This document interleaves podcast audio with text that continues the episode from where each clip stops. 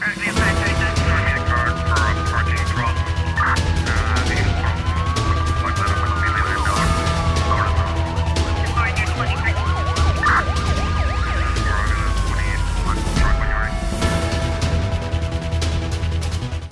diretor nacional da Polícia Judiciária salienta a importância da cooperação policial e judiciária no combate à criminalidade transnacional com caráter recíproco e mútuo. Ricardo Gonçalves falava no ato solene comemorativo do 29 aniversário da Polícia de Investigação Criminal que decorreu ontem na praia. O responsável policial salienta igualmente a existência de novos quadros de ameaças ligadas à evolução da criminalidade no país que constituem desafios complexos ao sistema judicial nacional e, em particular, aos órgãos da polícia criminal.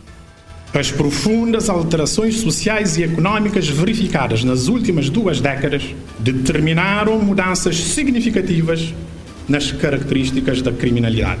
A intensa circulação de pessoas, mercadorias e capitais e a evolução tecnológica têm contribuído para a globalização de comportamentos individuais que a todos os níveis favorece o surgimento e a generalização de novas formas de criminalidade, tais como os tráficos de droga, arma e pessoas, branqueamento de capitais, corrupção, crimes financeiros e informáticos, cada vez mais sofisticadas, opacas e imunes aos métodos tradicionais de investigação, o que, significando novos desafios à Polícia Judiciária, obriga que a mesma se organize de modo adequado a enfrentar estas novas realidades.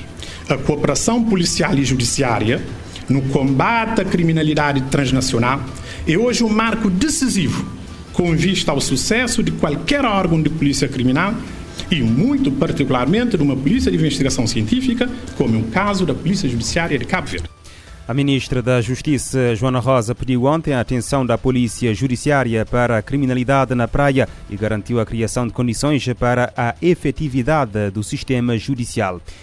Joana Rosa admite a necessidade de responsabilizar os pais pelos custos dos testes de ADN em processos de fuga à paternidade, um problema que há vários anos afeta a sociedade cabo-verdiana. A afirmação da ministra da Justiça eh, foi feita eh, ontem ao intervir na sessão parlamentar em que foram votadas, entre outras propostas, a adesão eh, do país à Convenção Internacional sobre a Cooperação em Matéria Parental e de Medidas medidas de proteção das crianças. Mas também estamos a trabalhar uma outra uma questão que tem a ver com a responsabilização dos pertenços pais. Porquê?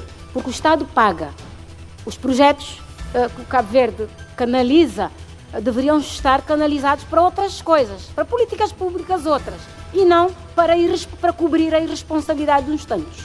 Portanto, também temos que trabalhar esta matéria, uh, responsabilizando os pretensos pais, fazendo-os pagar o custo dos exames para que possam ter, saber que isso custa ao Estado e que também eh, o Estado tem que garantir a saúde, garantir a educação, garantir todas as outras responsabilidades e vai gastando dinheiro eh, devido à irresponsabilidade de uns tantos. Em outubro foi noticiado que os tribunais tinham pendentes quase 1.600 processos de averiguação da paternidade, uma redução eh, para menos de metade no espaço de um ano, a qual o Ministério Público assume que podia ser maior com mais meios. A fuga à paternidade é um problema recorrente reconhecido pela sociedade e eh, poder político em Cabo Verde e motiva anualmente centenas de processos judiciais, nomeadamente para efeitos de perfiliação. O antigo presidente do banco privado português, João Rendeiro, foi encontrado morto hoje na cela onde se encontrava em eh, Westville, em Durban, na África do Sul. Informação avançada pela advogada do ex-presidente do BPP. O Ministério Público de Durban disse à advogada que João Rendeiro, de 69 anos, foi encontrado enforcado na cadeia. Rendeiro seria novamente presente hoje a tribunal. O antigo banqueiro foi detido no dia 11 de dezembro de 2021 na África do Sul, depois de ter ter fugido de Portugal para não cumprir pena no processo BPP. Rendeiro estava assim detido há seis meses eh, enquanto decorria o pedido de extradição para Portugal. Estaria numa cela de 80 metros quadrados, juntamente com cerca de 50 reclusos. Foi condenado no final de setembro a três anos e seis meses de prisão efetiva num processo eh, por burla qualificada.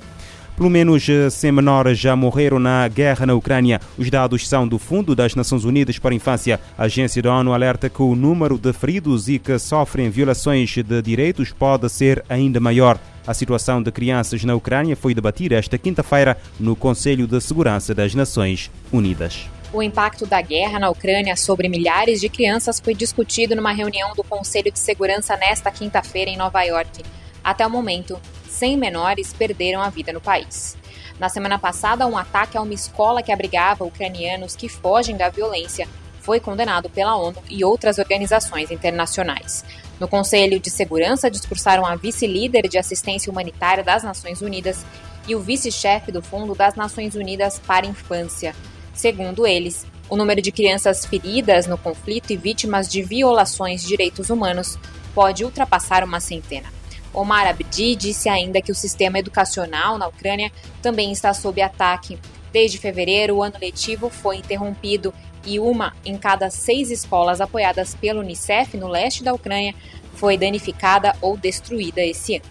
Centenas de escolas em todo o país foram atingidas por fortes artilharias, ataques aéreos e outras armas explosivas em áreas povoadas. Os locais estariam sendo usados como centros de informação e abastecimento, abrigo ou até para fins militares, atrasando o retorno das crianças às aulas.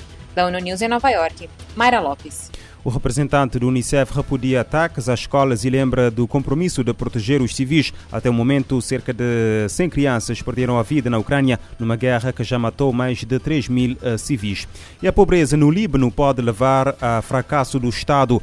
O alerta é do relator especial da ONU, Oliver de uh, Schutter. O responsável refere que líderes políticos e financeiros estão a destruir o país. O relator especial sobre pobreza extrema e direitos humanos das Nações Unidas alertou sobre casos de impunidade, corrupção e desigualdade estrutural que estão colocando o Líbano em risco. Em novo relatório sobre a situação no país árabe, Olivier de Schutter diz que líderes políticos e financeiros estão destruindo o Líbano e forçando a maioria dos libaneses à pobreza.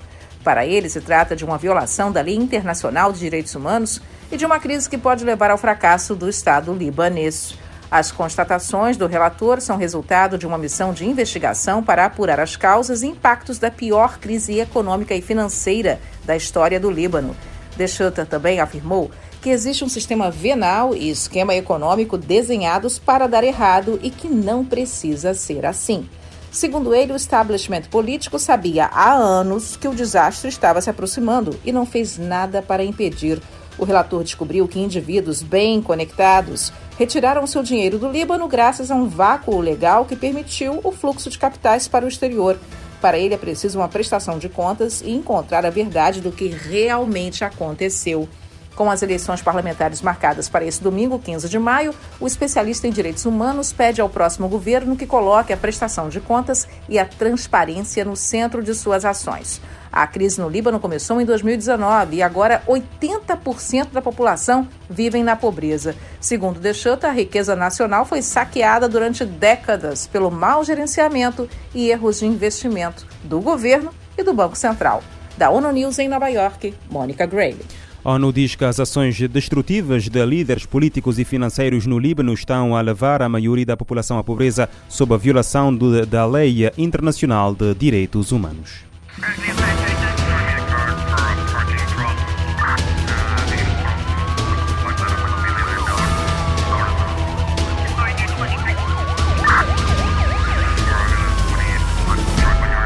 Este programa está disponível em formato podcast no Spotify e em radiomorabeza.cv.